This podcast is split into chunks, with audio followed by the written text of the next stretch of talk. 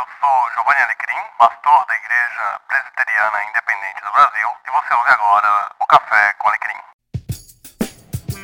Sim! Café com Alecrim! Seja muito bem-vindo, seja muito bem-vinda a mais um episódio extra, que é a gravação da aula de escola dominical, um bate-papo na escola dominical da Igreja Presbiteriana Independente de Tucuruvi, onde conversei com a psicóloga Alessandra Fígaro sobre suicídio. Houve então este bate-papo gravado na Igreja Presbiteriana Independente de Tucuruvi.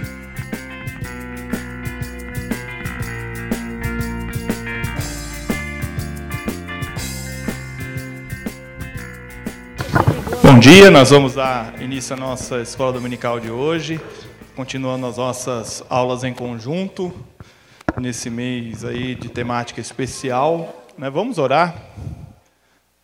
Senhor, nós te agradecemos por esta manhã, pela oportunidade de estarmos juntos, podendo, ó Deus, discutir a respeito, ó Pai, da Tua palavra, a respeito da vida. Ó Senhor, nós te pedimos, ó Pai, abre o nosso ouvido, nosso coração, nosso entendimento, ó Deus, fala conosco, é o que nós pedimos em nome de Jesus. Amém. É, já há alguns anos, a sociedade tem se mobilizado né, em torno da campanha no mês de setembro, chamado Setembro Amarelo, onde se debate a questão do suicídio. A questão do suicídio é uma questão bastante controversa no meio cristão, né, por conta das condenações bíblicas a respeito do suicídio, por conta do que o suicídio representa enquanto é, ataque à vida, né? É, e nós vivemos um período em que a temática do suicídio tem sido trazida à tona, muito por conta da temática também da depressão. Então a gente, como igreja, precisa abordar esse assunto, precisa entender esse assunto, e é nesse sentido que a gente convidou a Alessandra, vou pedir para ela se juntar a gente aqui à frente. A Alessandra é psicóloga, é minha terapeuta, eu faço terapia com ela, ela me aguenta, né, bastante toda semana, graças a Deus. Tem sido uma bênção na minha vida. Ali, fica à vontade. Ela trouxe um, um material aí, mas eu acho que a projeção não sei se vai dar muito para ver. Você quer ir controlando? Só ir. Ah, tá, eu controlo aqui. Então, Ali, eu vou pedir primeiro para você se apresentar, para o pessoal te conhecer. Então, bom dia a todos. Meu nome é Alessandra Fígaro, é, sou psicóloga, é, minha primeira especialização foi na parte de Jung, psicanalística, depois fiz é, comportamental. E minha última pós-graduação foi em cuidados paliativos, né, que também é um assunto muito legal depois da gente abordar. É, quero agradecer a todos, né, nesse domingo lindo de manhã está todo mundo aqui para falar sobre um assunto pesado, né, que é suicídio mas isso faz a gente acreditar que a gente se importa com o outro, com a nossa família, de quem está do lado. Né? E quanto mais a gente aprender e compartilhar nosso conhecimento, eu acredito que as coisas vão melhorar, né? de um modo geral. Ale, vou pedir para você apresentar a sua família, né, que veio com ah. você. é, o meu marido, Rui, é, meu filho, o meu caçula, Ian, que está com vergonha de levantar, tem seis anos. Meus pais, Borges e Márcia. Eu tenho mais um filhão que tem 22 anos, faz medicina, do mesmo marido, hein? e, mas está em semana de prova, está tá estudando. Então, vamos começar. É, antes da gente falar todas aquelas questões de prevenção e tudo mais, é, definindo o que, que é o, o, suicídio. A gente tem um conceito geral, mas tem um, uma conceituação técnica aí, né? Sim, eu trouxe, não sei se vai dar para a gente ver um pouquinho, é o que é o suicídio. É, ali tem uma, tem uma definição, né? Ó, a palavra suicídio é conhecida desde o século XVI, que é originária do latim sui, a si mesmo, e codere, matar. É, existem várias definições de suicídio, é, porque existem os suicídios, vamos dizer, inconscientes ou, é, como vou falar, né, não propositais. Então, existem várias, hoje em dia, várias linhas sobre esse assunto. É, a definição que eu mais gosto, que eu acho que mais se aproxima, né, que é desse psicanalista, neurologista, que é o Sengel, que é dano fatal feito a si mesmo, intencionalmente e conscientemente, mesmo que de modo ambíguo e vago. Então, assim, é uma definição que é para a gente pensar. Dano fatal a si mesmo. É, quantas vezes a gente pode se fazer mal não necessariamente é, nesse suicídio direto. Então, uma pessoa que está lá com colesterol alto, triglicérides alto, e está fumando, está comendo gordura, tá, é o mesmo caminho, gente. É, só que é de um modo inconsciente ou indireto. Aí ele fala, ó, intencionalmente e conscientemente. Então, eu vou praticar esse ato. Por isso que eu gosto desse tema, desse conceito. Mesmo que de modo ambíguo e vago. Por que ambíguo e vago? É porque quando eu, a pessoa, né, ou às vezes até grupos que a, a gente tem na história, grupos, é, é, essa parte do ambíguo é porque quando a pessoa é, quer acabar com a dor. Às vezes, na verdade, ela não quer morrer. Ela quer, na verdade, acabar com a dor. Ela quer uma outra vida. E, às vezes, uma vida que ela acredite que espiritualmente, ou não sei, cada um aí vai ter a, a sua intenção, a sua religião, a sua ideia. Mas, na verdade, é ambíguo por causa disso. Ela quer, na verdade, acabar com a dor. Né? o objetivo não é dar fim à vida em si, é Sim. é interromper um ciclo de sofrimento. Né? Exatamente. Né? Pode passar. Isso. Aí você fala um pouco sobre é, essa visão histórica, né, e até um pouco romântica, né, do. Isso, eu achei legal colocar, porque às vezes em filmes, músicas, né, no cinema, no teatro, desde Shakespeare, né, Romeu e Julieta, o, o suicídio é, é visto como uma coisa bonita, né? Eles se matam por amor, para poder estar juntos em outra vida. Então, o cinema tem essa coisa do suicídio, essa conotação mais romântica, com o ato final, né, de ser uma coisa corajosa, heróica, né? É, aí eu coloquei os outros filmes uns mais modernos, né, para a moçada, da A Lua Nova, né, do, do vampiro lá, do da Crepúsculo, né? É, do Crepúsculo da Bela, ela também, ela, ela não, ela não se mata como ser humano para estar tá junto, né, do Edward. Eu, pelo Edward eu também pensaria duas vezes, né? É, também é um tipo de suicídio e que o cinema Quanto que vendeu de livro de quer dizer, então precisa tomar cuidado, porque isso é uma história.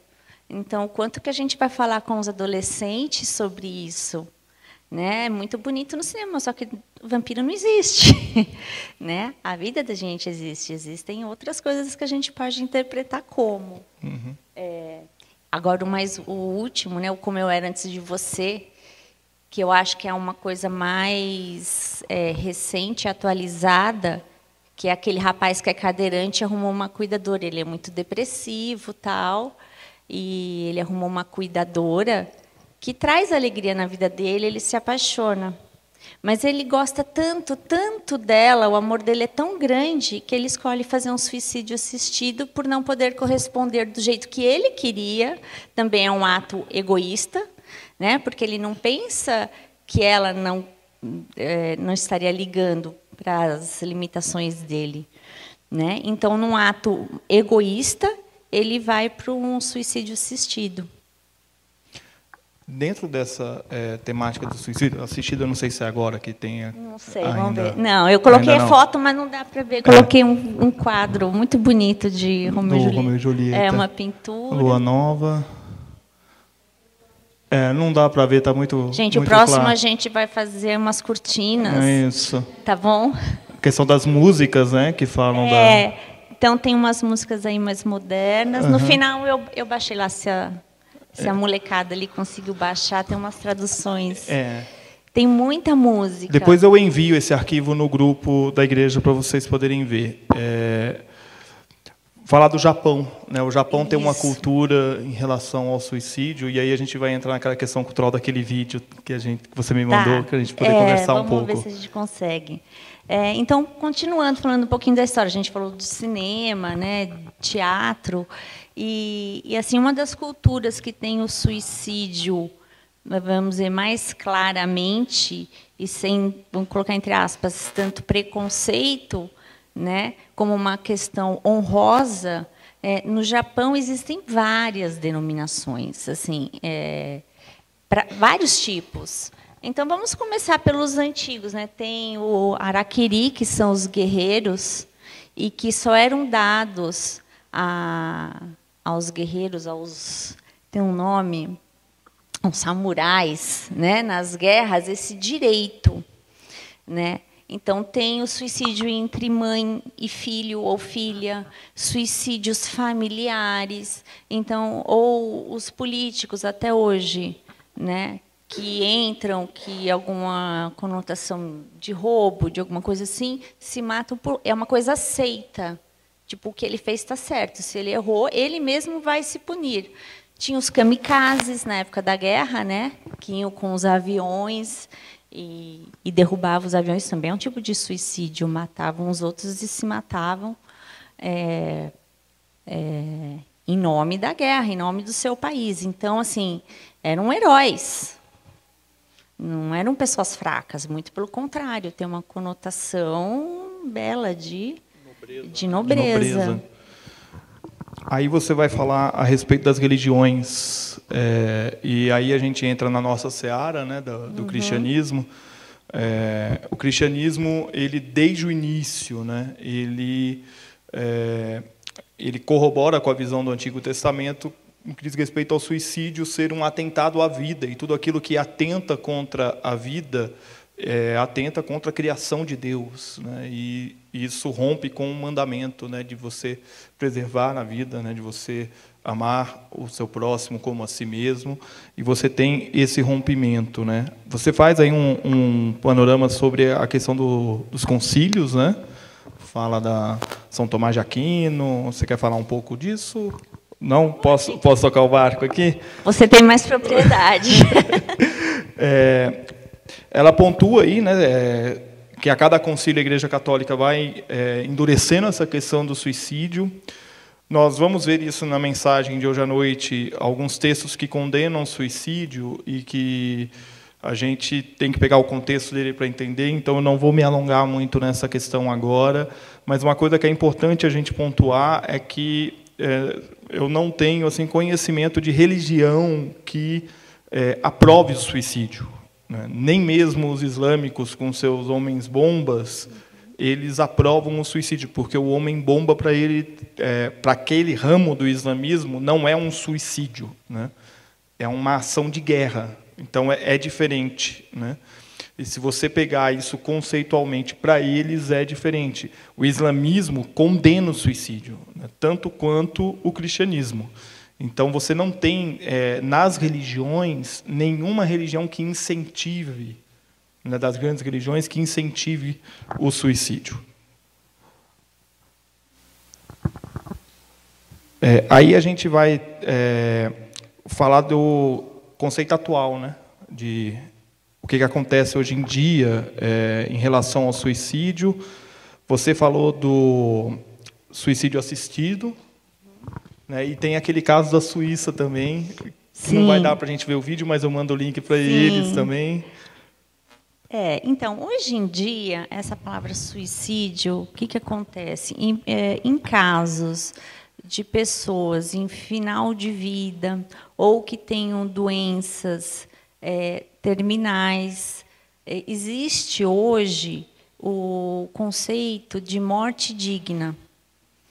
É, em cuidados paliativos, né, que é minha última especialização, a gente estuda e fala muito sobre testamento vital. O que é um testamento vital? Qualquer um pode fazer. É uma cartinha que você deixa, ou você pode conversar na sua família e falar assim, ó, lógico, É, se eu sofrer um acidente, ali a ambulância for me pegar e eu precisar fazer um, um ressuscitamento, ok. Mas se eu tiver com uma doença, vamos dizer, terminal, tiver com câncer, eu posso escolher ter uma morte digna e falar assim, não intervenham tanto. Tipo, deixa Deus fazer o seu trabalho. Lógico que longe do sofrimento. Ou colocar, ou ao contrário também, fala, gente, faz tudo, tudo que for possível. Pode me entubar, pode. Aí é a escolha da pessoa. Tá? E aí, dentro disso, a pessoa vai conversando com os familiares e falando de como gostaria que isso pudesse ocorrer. É, então, até sobre o enterro. Então, trazer o assunto da morte como algo natural. A gente não se prepara quando vai vir um bebê para a família? Faz chá de bebê, ai, vai ser menino ou menina, é, prepara o quartinho, compra as roupinhas, escolhe o nome. A gente não tem todo um processo na família para esperar essa criança? Por que, que com a morte, que é uma né, que é a coisa mais certa que a gente tem na vida, que vai acontecer com todo mundo, esse assunto é velado dentro de casa. Por que, que a gente não conversa sobre isso? Ah, eu quero ser enterrado, tá bom? Ah, eu quero ser. Cremado. Cremado.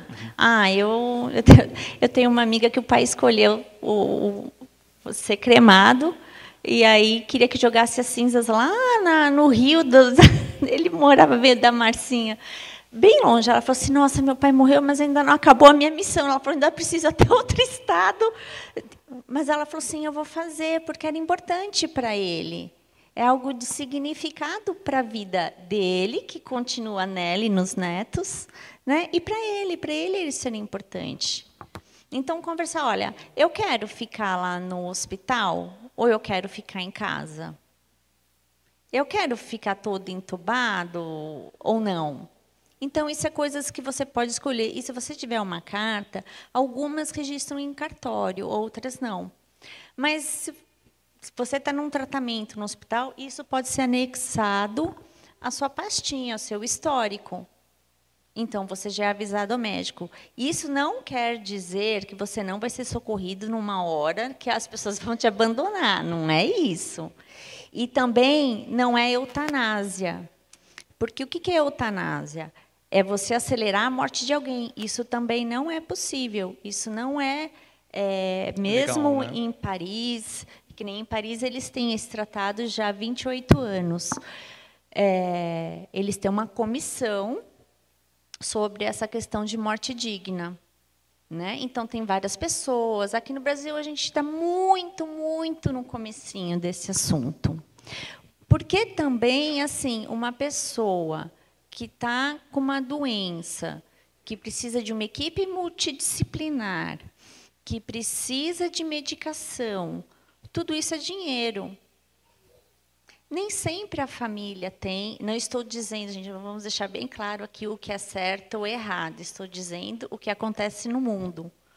Né? Tudo isso é dinheiro, tudo isso é tempo e é sofrimento, tanto para a pessoa quanto para a família. Então, são coisas que a gente tem que pensar. Né? Então, conversar sobre isso para ver o que é melhor para todo mundo. É, nesse, nesse, primeiro momento, a gente está ampliando é. um, um, pouco esse conceito de suicídio para a gente poder entrar depois é, nas causas, né, o que leva ao suicídio. E tem um caso bastante interessante, que é o da Suíça, que a gente pode Sim. comentar agora. É, infelizmente, não vai dar para passar o vídeo. Eu mando o link depois para vocês é, no grupo. Mas é o caso do, do suicídio assistido, Isso. né? É, em que a pessoa ela decide né, é, conscientemente, conscientemente dar o fim à própria vida, né? Isso. É, então, o que acontece? Olha, desde 1942, olha como a gente está meio atrasado em conversar sobre isso. É, a Suíça faz esse trabalho, vamos dizer, de suicídio assistido. É, então, a pessoa tem que estar consciente dos seus atos, é, é lhe dado um, um remedinho lá, um, um, parece um eno. Eu queria muito que vocês assistissem, assistissem o vídeo, porque é uma pessoa que ela não está depressiva, Não é uma pessoa que está com uma doença terminal, é uma pessoa relativamente saudável, plena, assim, de sua saúde, de sua consciência e que ela escolhe. Não é que eu vou chegar lá na Suíça e falar, ah, vem cá, tô a fim de, né, dar fim. Não. Existem vários protocolos, existem médicos, entrevistas, psicólogos. A pessoa passa por várias etapas até chegar a fazer o ato. Não é assim. E a pessoa tem que conseguir tomar a medicação sozinha. Então, vamos ver uma pessoa que tem ela, que é uma doença bastante difícil. Se a pessoa não tiver, eu já vi ajuda, se a gente for pesquisar. Alguém pode até segurar um copo para ela e dar um canudinho. Só que ela tem que fazer isso sozinha e ela tem que estar plenamente dos seus atos. Senão... Ninguém pode dar o remédio ou fazer nada disso. Remédio não, o veneno, né? É. No caso. Mas é uma escolha. Na Suíça, as pessoas também, é, a população idosa é muito maior, as pessoas são mais sozinhas, não tem quem olhe, não tem quem cuide, e eles são mais frios, né? Essa, o que eu falei da, do testamento vital, eles têm um hábito lá que é muito engraçado quando eu soube. Então aconteceu alguma coisa com você, vai, você, sei lá, desmaiou, passou mal, alguma coisa. Então eles têm um código entre eles que todo mundo tem dentro do seu freezer a sua cartinha vital.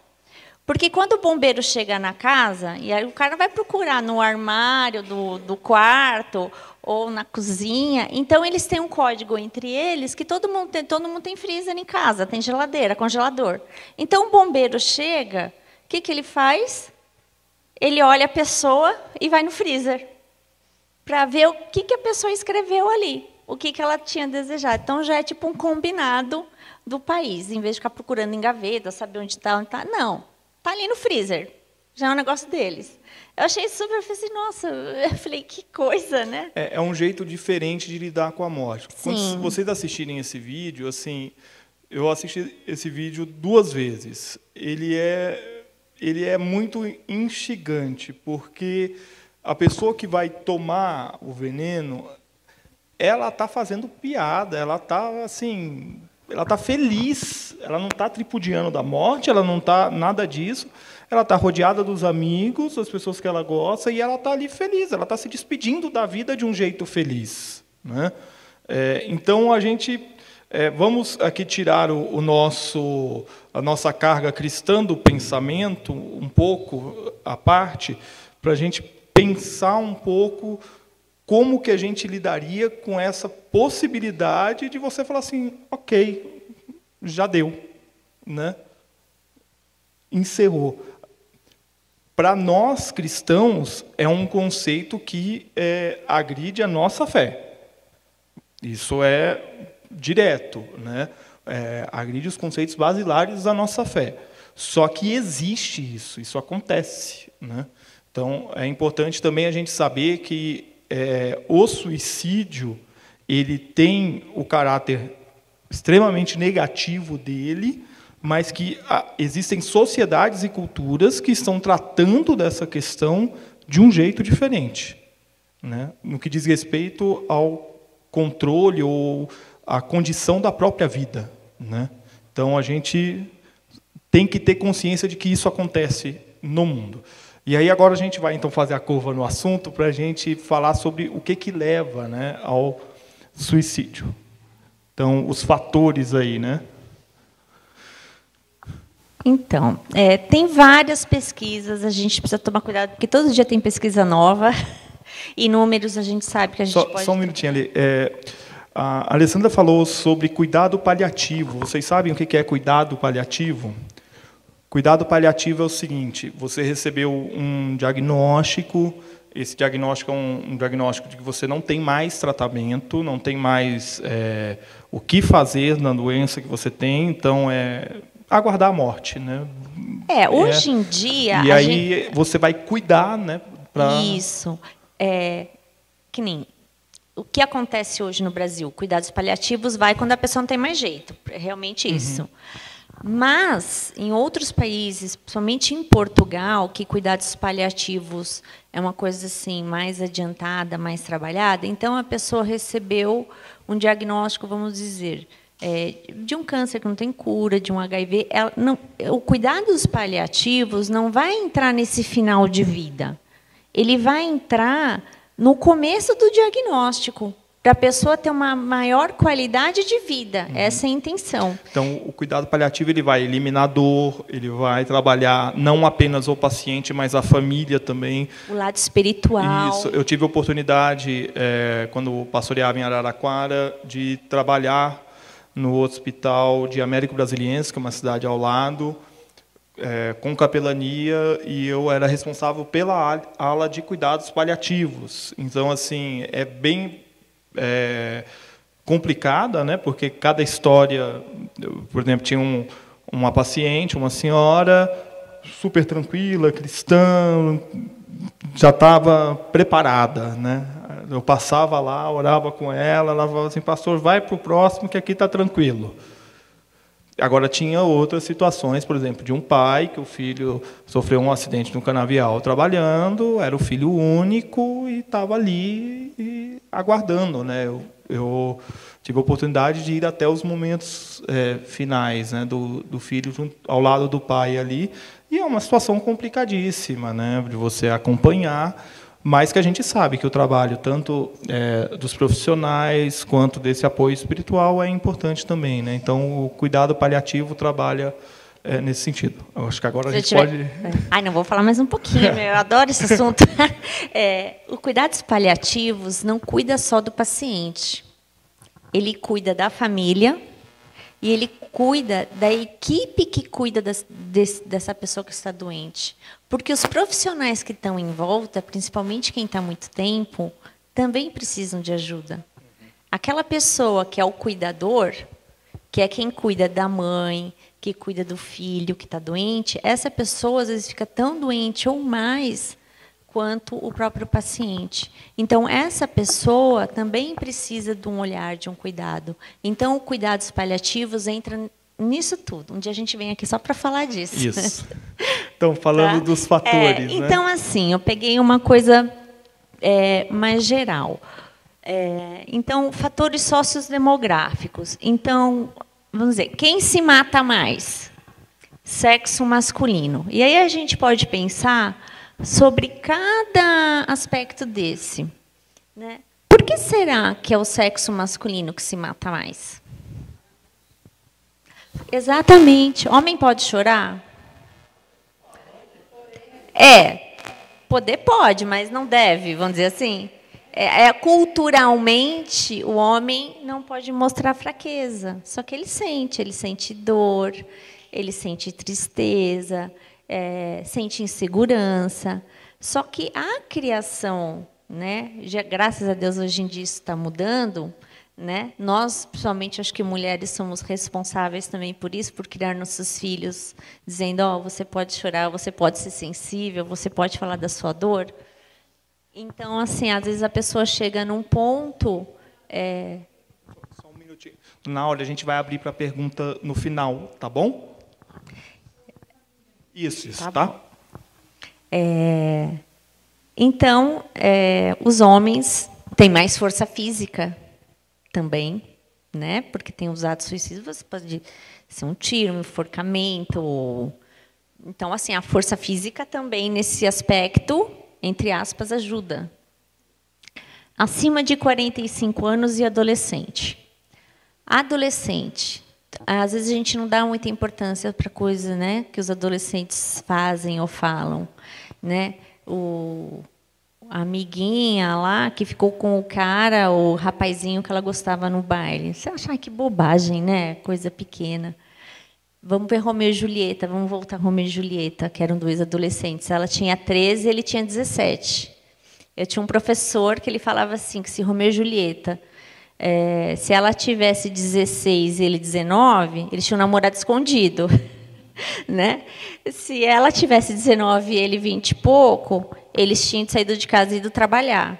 E se ela tivesse 20 e poucos, né, e ele também 25, ele fala assim: ah, vamos separar porque isso não vai dar certo mesmo, nossas famílias. Então, assim, tudo na adolescência é muito grande, é de muita importância. É, então, assim, eles é muito tudo muito impulsivo, tudo muito no momento. Eles ainda não têm, né, experiência de vida, estrutura emocional. Então, e depois dos 45, por que será? Não falo da crise dos 40? É uma fase da vida que você percebe que quando a gente tem 20 anos, a gente acha que a gente vai poder tudo na vida, né? A gente tem muito sonho. Quando a gente chega nos 40, a gente vê que a gente não conseguiu muita coisa do que a gente queria com os 20, conseguiu outras, talvez não esperasse, né? Mas se a pessoa não olhar isso de uma forma positiva e tiver outras comorbidades, isso pode acontecer. Separados e divorciados. Aí é assim. Vamos lá. Quem separa, quem pode acontecer mais? Separados e divorciados, solteiros, viúvos e casados. Também a gente pode pensar nisso. Então, separados e divorciados, a pessoa já está sozinha, também já é uma facilidade, né? Você não está com a casa cheia, a gente tem que pensar no lado prático, né? E por, a pessoa passou por uma dor, a separação e o divórcio, por mais que seja uma escolha é, para o lado positivo, é um luto, é uma dor. Eu acredito que ninguém case para se separar. Acontece? Acontece. Às vezes é o melhor caminho? É, mas é triste. Uh, estratos econômicos mais ricos e mais pobres. Então, a gente, cada classe média, nós estamos nessa fase, não estamos salvos. ou, ou quem tem muito dinheiro, ou quem está em extrema miserabilidade. Uh, áreas urbanas. Por que será, né? O estresse da vida urbana das cidades. Quem mora lá no interior tem aquela vida mais pacata, mais tranquila, o estresse é menor, é, as doenças são menores, as intervenções nas doenças são menores, então tudo acontece mais naturalmente, eu acredito. É, desempregados e aposentados. Os desempregados a gente precisa de muita explicação, né? A pessoa entra num desespero. E geralmente aposentado, e, tem, e acontece muito, a gente também é criado para trabalhar. Às vezes a pessoa se aposenta, mulher tem mais facilidade. A gente vê muita mulher viúva aposentada, né, que vai fazer, vai viajar, vem na igreja, vai fazer artesanato. Os homens, eles têm mais eles têm mais dificuldade. Ou vai lá jogar o dominozinho, ou às vezes uns vão para o bar, ou bote. é, vai para a bote. Mas é mais difícil eles acharem atividade. Começa a ficar muito em casa, muito sozinho, se isolar. E aí começam vindo os pensamentos né, de, de suicídio, de morte. É, ateus, protestantes, católicos, judeus. E aí também. Ateus Quer dizer, se a pessoa não acredita, não tem muita coisa e ela está dentro dos outros fatores, se ela não tem medo que ela vai ser castigada, né? Ou que isso, que a pessoa não foi educada para isso, porque a gente, lógico, a gente tem um medinho, né? É, e isso vai diminuindo conforme a religião. Mas isso é, gente, isso é um número, tá? É, uma coisa interessante, né, que chama a nossa atenção é que os protestantes estão ali antes dos católicos e dos judeus, né? E aí talvez a gente né, fique com uma interrogação quanto a isso. É, quando eu estava no seminário, minha professora de psicologia, a Rose, ela dizia o seguinte, que os judeus eles têm uma conceituação cultural a respeito da vida e um, um cercamento familiar muito mais forte do que é, os protestantes e os católicos.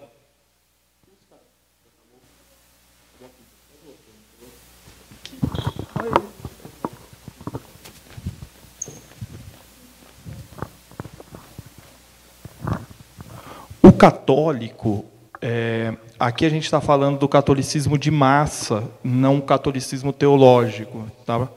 Para a gente não criar uma uma celeuma aqui, mas é o católico, o catolicismo de massa, ele é uma religião é, que lida com as questões é, da, transcendência, do, da relação com Deus e com os santos de uma maneira mais intensa.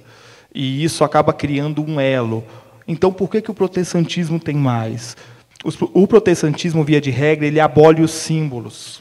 Né? Uma coisa, por exemplo, que chama atenção é a gente entrar aqui no nosso templo e o único símbolo que nós temos é a cruz. Né? Se a gente fizer um painel artístico aqui, vai ter protestante que vai entrar e olhar para o painel artístico na parede e vai falar: Pô, vocês estão fazendo imagem dentro da igreja. E o protestante ele tem uma característica de racionalizar mais a fé. Então, quando a gente racionaliza mais as coisas, a gente acaba perdendo um pouco desse elo com o transcendente, tende a abrir mão desse elo com o transcendente por conta da razão. Nós somos o povo da Bíblia, nós somos o povo do livro, nós somos o povo do estudo, e por conta disso, o índice de suicídio entre os protestantes é um pouco mais alto que em relação aos católicos e aos judeus. Por isso que tem esse dado aí.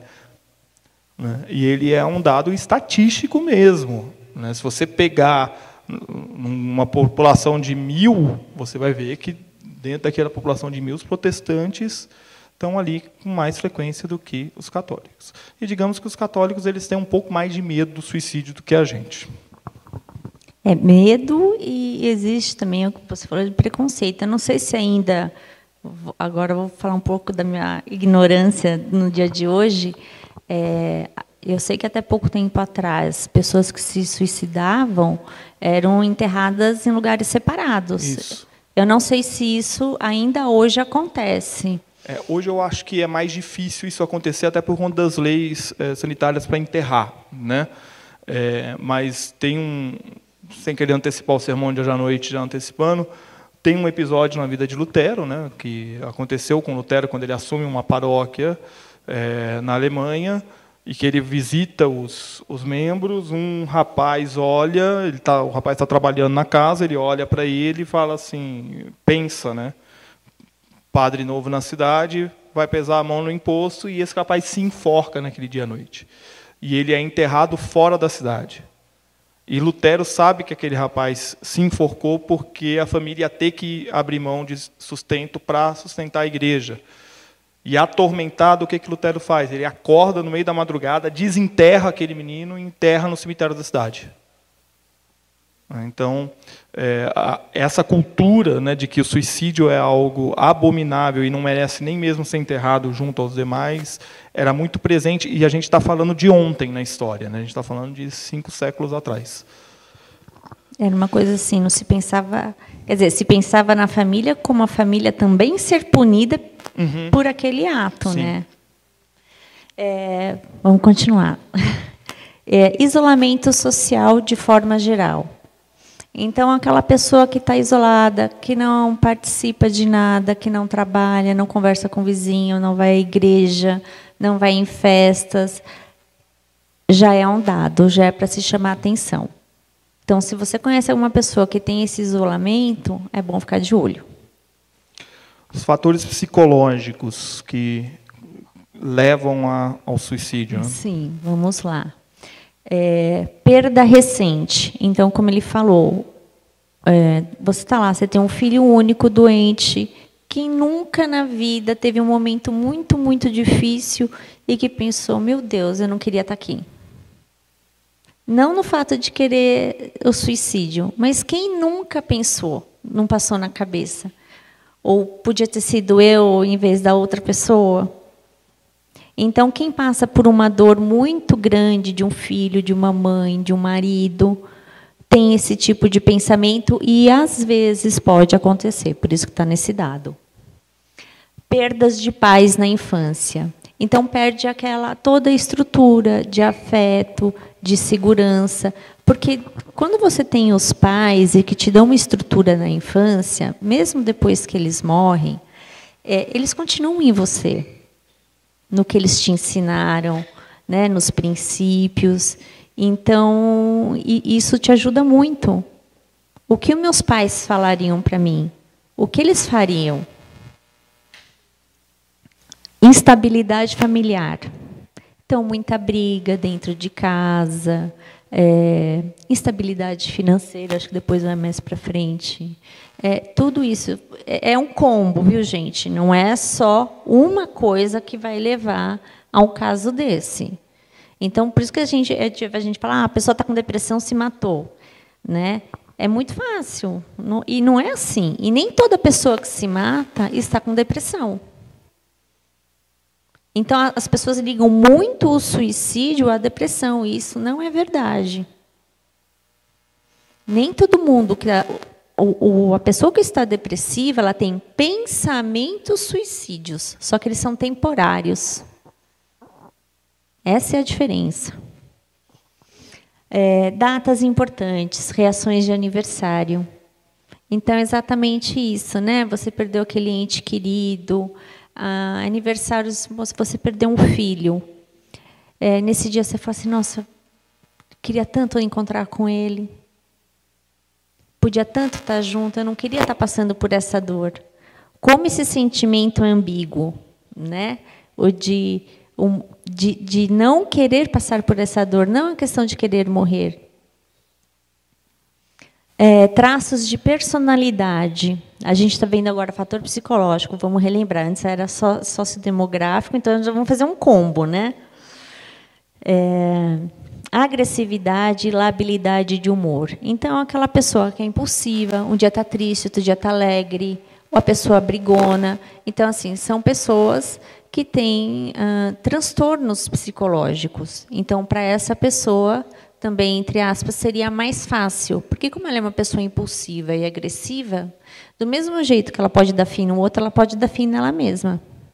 No momento de raiva, de dor, de, de impulsividade. Histórico familiar de doença afetiva, alcoolismo, suicídio. Então a pessoa já tem aquele histórico na família. É, como que a gente vai dizer doença afetiva? Aí pode entrar depressão, pode entrar bipolaridade, pode entrar várias doenças que eu acho que não é o caso agora da gente citar, que são várias, que né? seriam os fatores psiquiátricos Sim. também, né? Para a gente dar uma, uma acelerada, senão o nosso tempo vai vai encurtar aqui. Então a gente tem aí os fatores é, psiquiátricos que podem né, é, desencadear é, entra um, um, pouco disso que ela falou da, da depressão, alcoolismo, outros transtornos psiquiátricos que podem é, desencadear aí na, na questão do suicídio.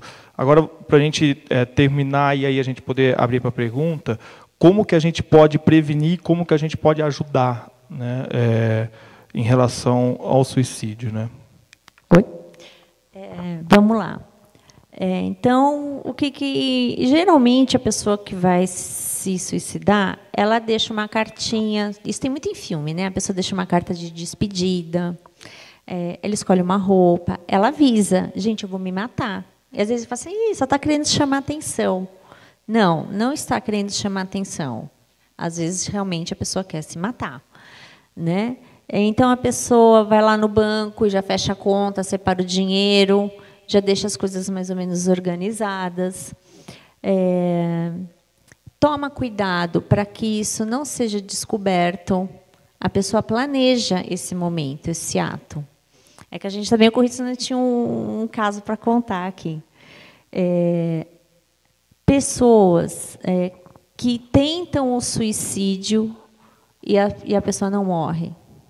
Provavelmente ela vai tentar de novo. Então, ficar de olho. É, a pessoa que acha que vai tentar se matar e que realmente ela vai morrer. E às vezes não morre. Porque se matar não é tão fácil assim. É, é a afirmação clara que queria morrer. A pessoa fala, eu quero morrer. Ela fala para quem está próximo. Fala para os filhos, fala para o marido, fala para quem está, a pessoa do trabalho Como que a gente ajuda, então? Como que a gente pode é, reagir diante de pessoas? Porque a nossa postura geralmente é exatamente a gente mais confrontar do que acolher uma pessoa né, que está com ideação suicida. Sim. Então, se você percebeu, a gente conhece as pessoas que vivem ao nosso redor.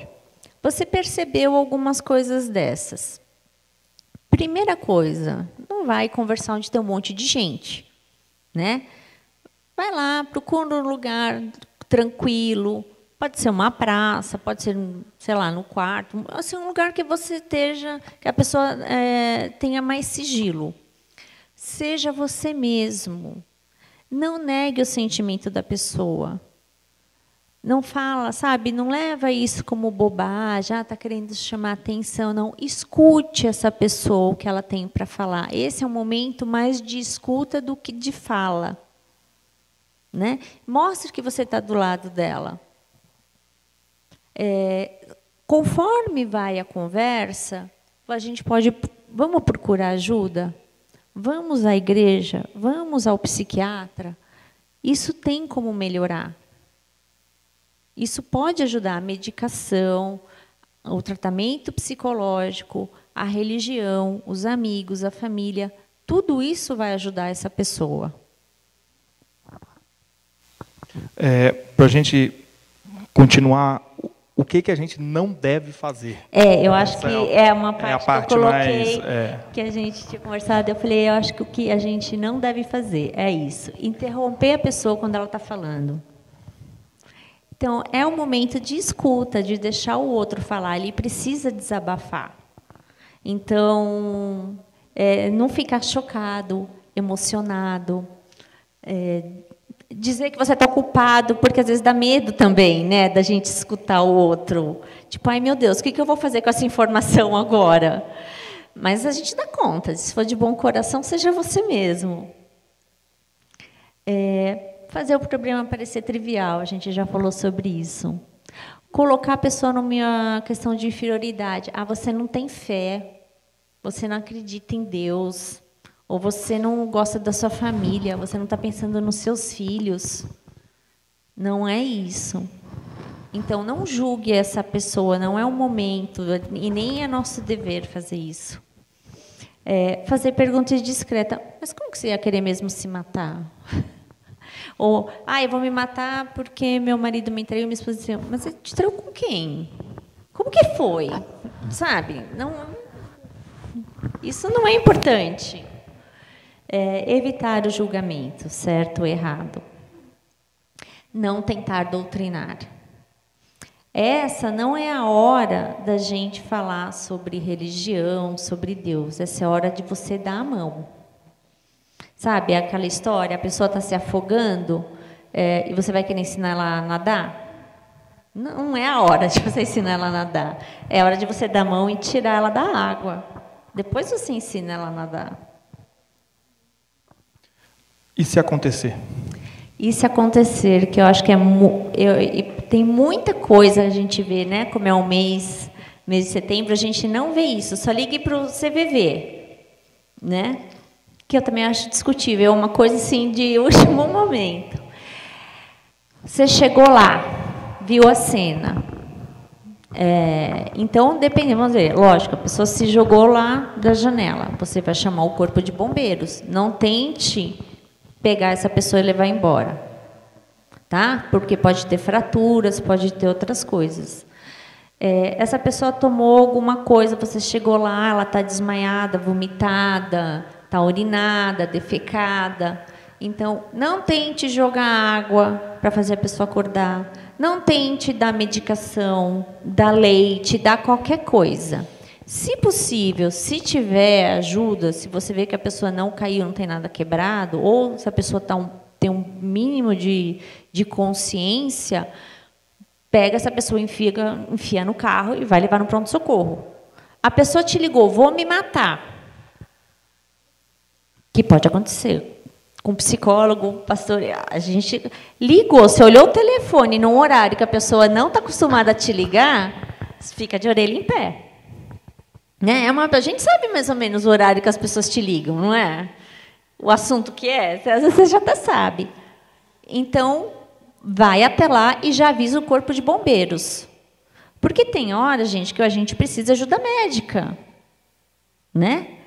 Ah, deixa eu ver se esqueci de alguma coisa. Ligar para o corpo de bombeiros, não tentar. Ah, você chegou lá, viu a cena, achou alguma caixa de remédio, alguma bebida? Isso é importante você levar para o hospital para as pessoas saberem o, o, qual, qual o procedimento mais apropriado. Tá? É a hora, sim, de não se desesperar, fazer o que tem para fazer. Vamos abrir para pergunta. Então, quem tiver alguma pergunta, só levantar a mão. Michel, né, quem na dona Áurea aqui. Depois o Paulinho e a Kátia. Graças a Deus. Acho que a igreja aqui não sabe, né? Nós temos uma casa de filhos de preso ali no Assumaré. E eu faço parte dessa casa de filhos de preso desde que começou, que foi aqui em Santana que nós começamos, essa casa de filhos de preso. Mas para a honra e glória do Senhor Jesus, não tem nenhum irmão lá, filho de irmão. Eu falei, nós temos que dar graças a Deus, porque tudo vem lá do mundo. Então nós estamos fazendo a nossa parte, que Deus colocou na nossa mão. Então, outro dia eu fui lá no domingo, ninguém nem sabe disso, nem minha filha sabe. Eu falei, eu quero ver se a igreja lá de, de, de Ipiranga está cuidando dessas crianças. Eu estou lá com aquelas crianças de, desde 60, 1960. E eu quero saber como é que está. É meus filhos, eu acho que considero eles como meus netos. Então, eu cheguei lá na hora do, antes do almoço, irmãos, e não tinha ninguém lá, só os de bebezinho, que não podiam ir na igreja. A igreja de lá vinha buscar as, veio buscar as crianças para levar na igreja. Então, isso é, é um modo de nós agradecermos a Deus, que o que Ele colocou nas nossas mãos, nós estamos fazendo o melhor que nós podemos, né? Graças a Deus. Que às vezes nós não fazemos, irmãos. Isso. Às vezes Deus coloca na nossa mão alguma coisa, mesmo na família. O senhor pode ajudar o irmão, mas o senhor não ajuda. Por quê? Eu não sou cristão e não tenho que dar a minha parte. Então é isso que eu queria falar, agradecer. Eu agradeço a Deus, porque eu tô, vou fazer 90 anos, né? E para a honra e glória do Senhor Jesus, e eu a minha vida inteira, desde menina, fui criada na igreja, nós fazíamos nosso culto doméstico. Então, é um testemunho que eu estou dando aqui, porque é, Deus é muito bom para nós, nós que não sabemos agradecer a Ele. Amém. É, Kátia, depois. É, não, é o Paulinho primeiro, depois a Kátia. Eu queria saber sobre a é, timidez. Se é um fator né, que pode levar a questão timidez. Olha, eu acredito que timidez não é defeito. Timidez é uma característica. Ela pode te atrapalhar em alguns momentos, mas isso não é um fator. Ser expansivo também, né? Também. Isso é só uma característica sua ou de outra pessoa. É, uma pessoa é mais expansiva, outra é mais tímida, outra é mais falante, outra é mais calada. Tem gente que gosta mais de expor né, as coisas. Tem gente que fala muito bem tecnicamente. Agora não consegue falar dos seus sentimentos. E tem gente que está na fila do banco e está contando o que está acontecendo em casa. Não é? Não comum, tem isso. Muito não é, comum. Comum. Então, isso é uma característica da pessoa. Mas tudo que te incomoda pode não ser. Você pode procurar ajuda. É, se isso está atrapalhando a sua vida, né? Então você pode procurar ajuda. Se você quer mudar. Se a timidez não te atrapalha e tá tudo bem, eu sou tímido, ok? É até um charme para algumas mulheres. Ai, como ele é tímido, né? Toda a gente tem os dois lados que a gente pode ver. É, então, tudo bem. Ah, ou vamos procurar. Não quero ser mais tímido. Tem como a gente treinar isso. Kátia. É, testamento vital. No Brasil, acho que está recente esse assunto. Juridicamente, pode acontecer já? Não, é aprovado? Sim, sim. É, até hoje, assim, não precisa nem estar escrito. Se a pessoa estiver consciente dos seus atos, ou, porque assim, você pode até fazer esse testamento vital. A palavra final é da família, ainda hoje. É como transplante. Você pode ir lá assinar que você é doador. Se você morrer e a sua família falar não, é não. Então você pode fazer, por isso que tem que estar de acordo, isso tem que ser conversado, né? Tem que estar todo mundo assim, os meus desejos, vocês respeitam os meus desejos? Porque às vezes no hospital também existem muitos hospitais, porque é difícil, às vezes para alguns médicos, esbarra em algumas questões jurídicas.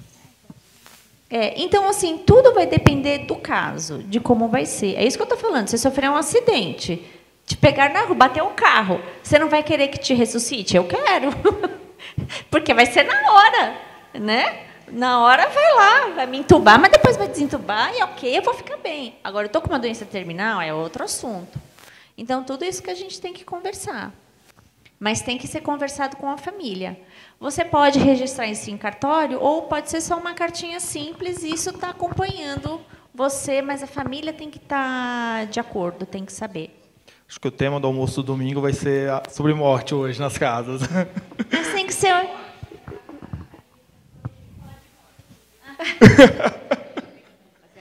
Qualquer coisa a gente fala do Edward para melhorar o ambiente. Pode falar, Wallace. Bom dia, tudo bem? É, você mencionou um tema é sobre. Você mencionou egoísmo, né? É, fiz uma, uma viagem aqui, todo mundo que Jesus ressuscitou, de alguma forma morreu lá na frente, enfim. Então, houve um limite ali, né? Um fim de vida ou um início de outra vida, né? Para a gente que crê na eternidade. Mas você mencionou uma questão de egoísmo. É, queria o seu ponto de vista, como que achar um equilíbrio entre essa palavra, o egoísmo de quem cuida e, e de quem vai. Como é que acha o equilíbrio do egoísmo? Egoísmo não vai ter equilíbrio, né? Isso, é ambíguo, né? É, é ambíguo. É ambíguo. É, vamos mudar, então,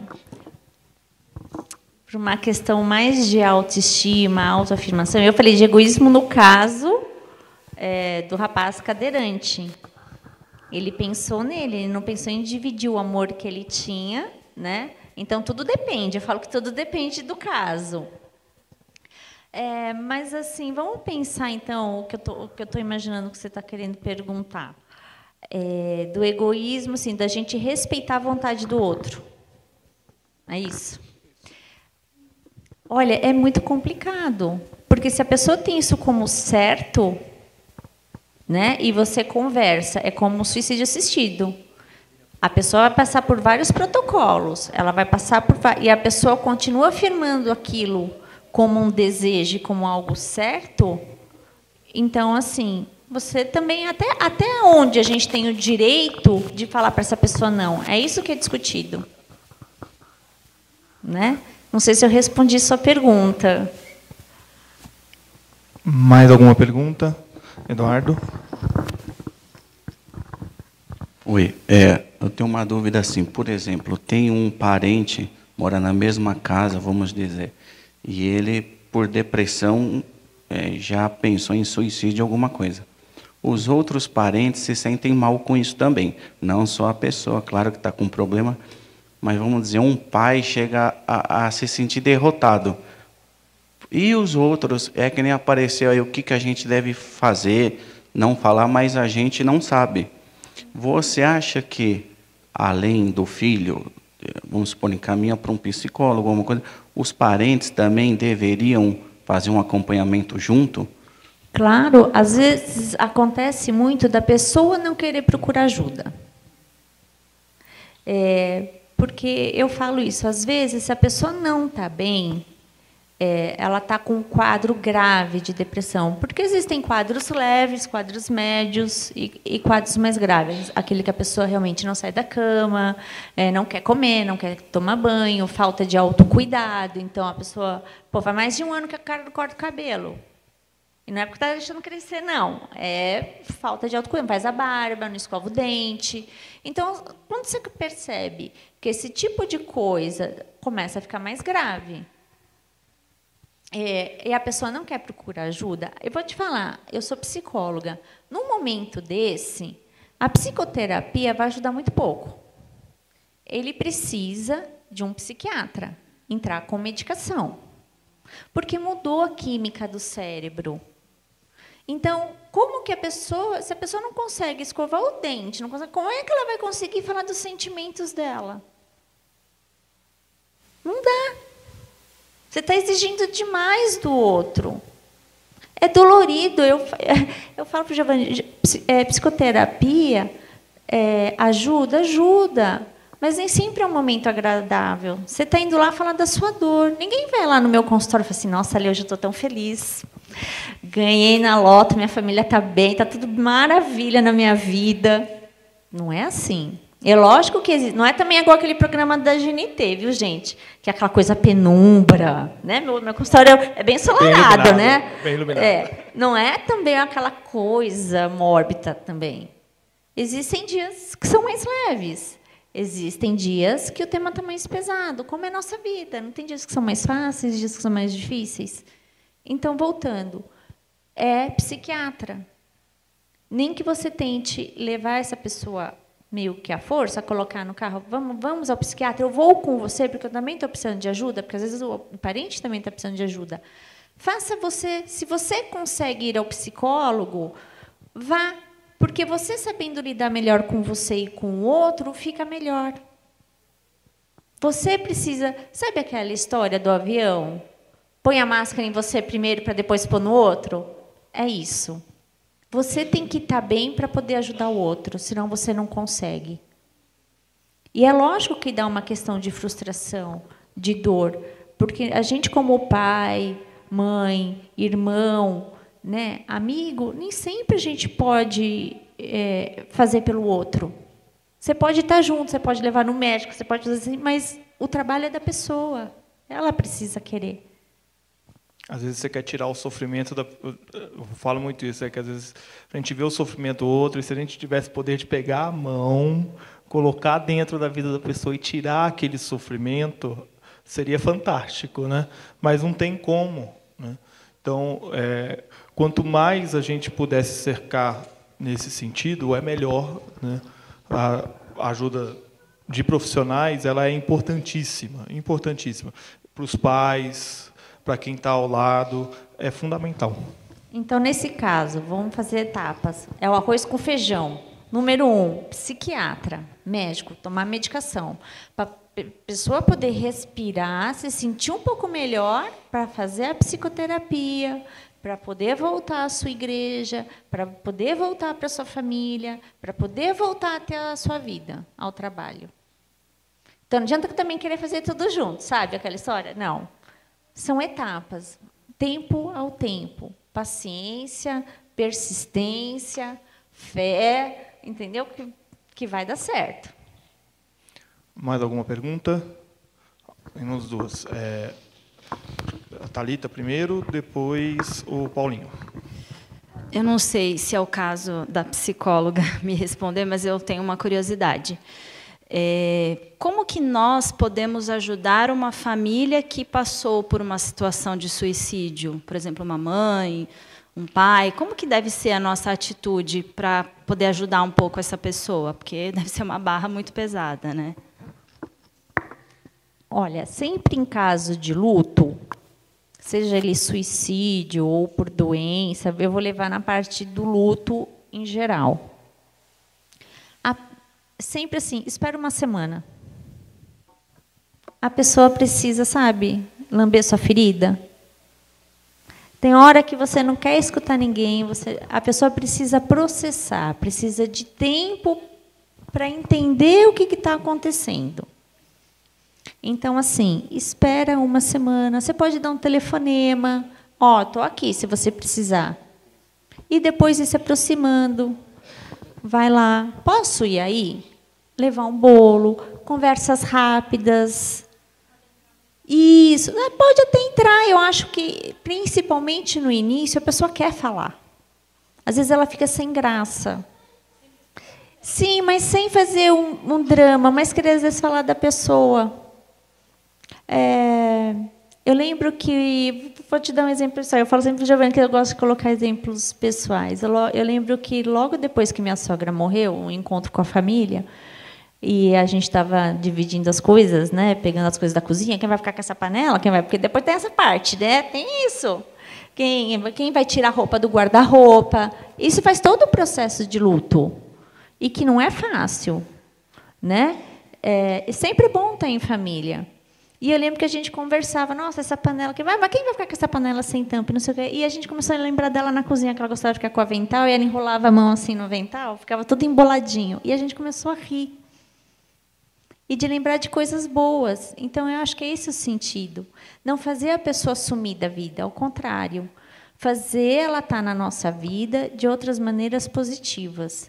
Mas tudo aos poucos, eu não, não tem receita. Eu só digo assim: dá um tempo para essa família ou para essa pessoa e depois vai se chegando aos poucos. E falar assim: a pessoa vai estar lá na vida da gente, ou no pensamento, ou no coração.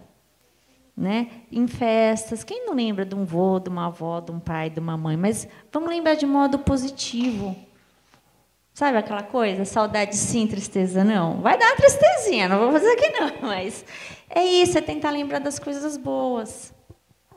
Eu acho que é, é essa questão da conversa, de se fazer presente, porque a, a memória, a saudade, ela sempre vai ter, né? A pessoa, ela está passando por uma dor que é uma dor, é, a dor da morte é uma dor muito difícil. A dor da morte, sabendo que a pessoa tirou a própria vida, ela é às vezes incompreensível para a gente. Né? Então, a gente se fazer presente, a gente é, não questionar, não julgar, a gente estar tá do lado da pessoa, sabe, saber, né, ó, conta comigo, eu estou aqui. Né, você pode contar comigo. E acho que a família acaba mesmo se sentindo muito culpada, né? porque muitas vezes a pessoa, é, às vezes até dá sinais, mas a família uhum. não consegue interpretar isso, né? não, não não percebe isso, acha que aquilo realmente não vai acontecer. Então, o que eu penso é justamente isso. Talvez como que essa pessoa vai agir, como que a gente pode ajudar, né, uhum. dizendo que realmente ela não tem culpa e tal, porque eu, eu creio que muitas famílias se sintam culpadas, né? Sim. Ou e, ela avisou e eu não vi, né? Agora que eu percebo os sinais que a pessoa deu, gente, nós somos seres humanos. Nós temos que nos perdoar também. Né? Nós não somos culpados de tudo. Cada um é responsável, principalmente os adultos, cada um é responsável por sua vida. Por mais que o outro queira ajudar. Uhum. Às vezes a pessoa não quer. Paulinho? É, é eu acabei esquecendo de perguntar sobre é, gaguejo. É, aí, aí, são características, né, como a timidez, como é característica da pessoa. Isso, como a Alessandra falou, pode ser bom, pode ser ruim, né? É, não é... é, a gagueja a gente vai entrar mais numa é. parte de saúde e de fonoaudiologia. Vamos dizer, vamos fazer uma junção aí. A pessoa é gaga, às vezes ela vai ficar mais tímida de falar, né? Porque tem gente que vai achar bonitinho, tem gente que vai achar engraçado e tem gente que vai zoar do outro, vai fazer bullying. Então, assim, até que ponto tem gente que gagueja para falar, para falar em público, e tem gente que não gagueja cantando. Mas também existem exercícios. Então, assim, até quanto isso está atrapalhando a sua vida? A gagueira atrapalha a sua vida ou da pessoa que você conhece? Sim ou não? Essa é a pergunta. Se atrapalha, existem N tipos de tratamento. O mais, assim, é fonoaudiológico, é exercício. Não existe remédio para gagueira. Ia ser bom, né? Se a gente tivesse remédio para todo mundo. Não, não tem. Tem que fazer exercício. Ir lá, lá fundo, língua para cima, língua para baixo, língua para o lado. Tem que fazer. É isso. E treinando. Bom, nós vamos encerrar então esse momento. Agradecer a Alessandra. Obrigado mais uma vez, Ale, é, por ter vindo, por estar aqui. Uma alegria. A, Ale, a Alessandra esteve presente na inauguração do templo. Ela veio no culto do sábado, né? Estava aqui, veio. Estava, foi muito bonito. acompanhar. É, e depois do encerramento, a gente.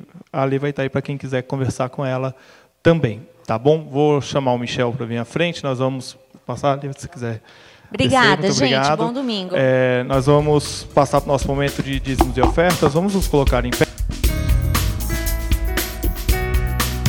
Muito bem, chegamos ao final de mais um podcast Café com Alecrim. Eu agradeço a sua audiência e eu quero ouvir o que você tem a dizer sobre o que nós conversamos aqui hoje. Então você pode escrever para fale@cafécoalecrim.com.br. Você pode acessar cafécoalecrim.com.br e você será redirecionado para o meu site. E você pode também entrar em contato comigo pelas redes sociais. Um grande abraço para você e até o próximo episódio.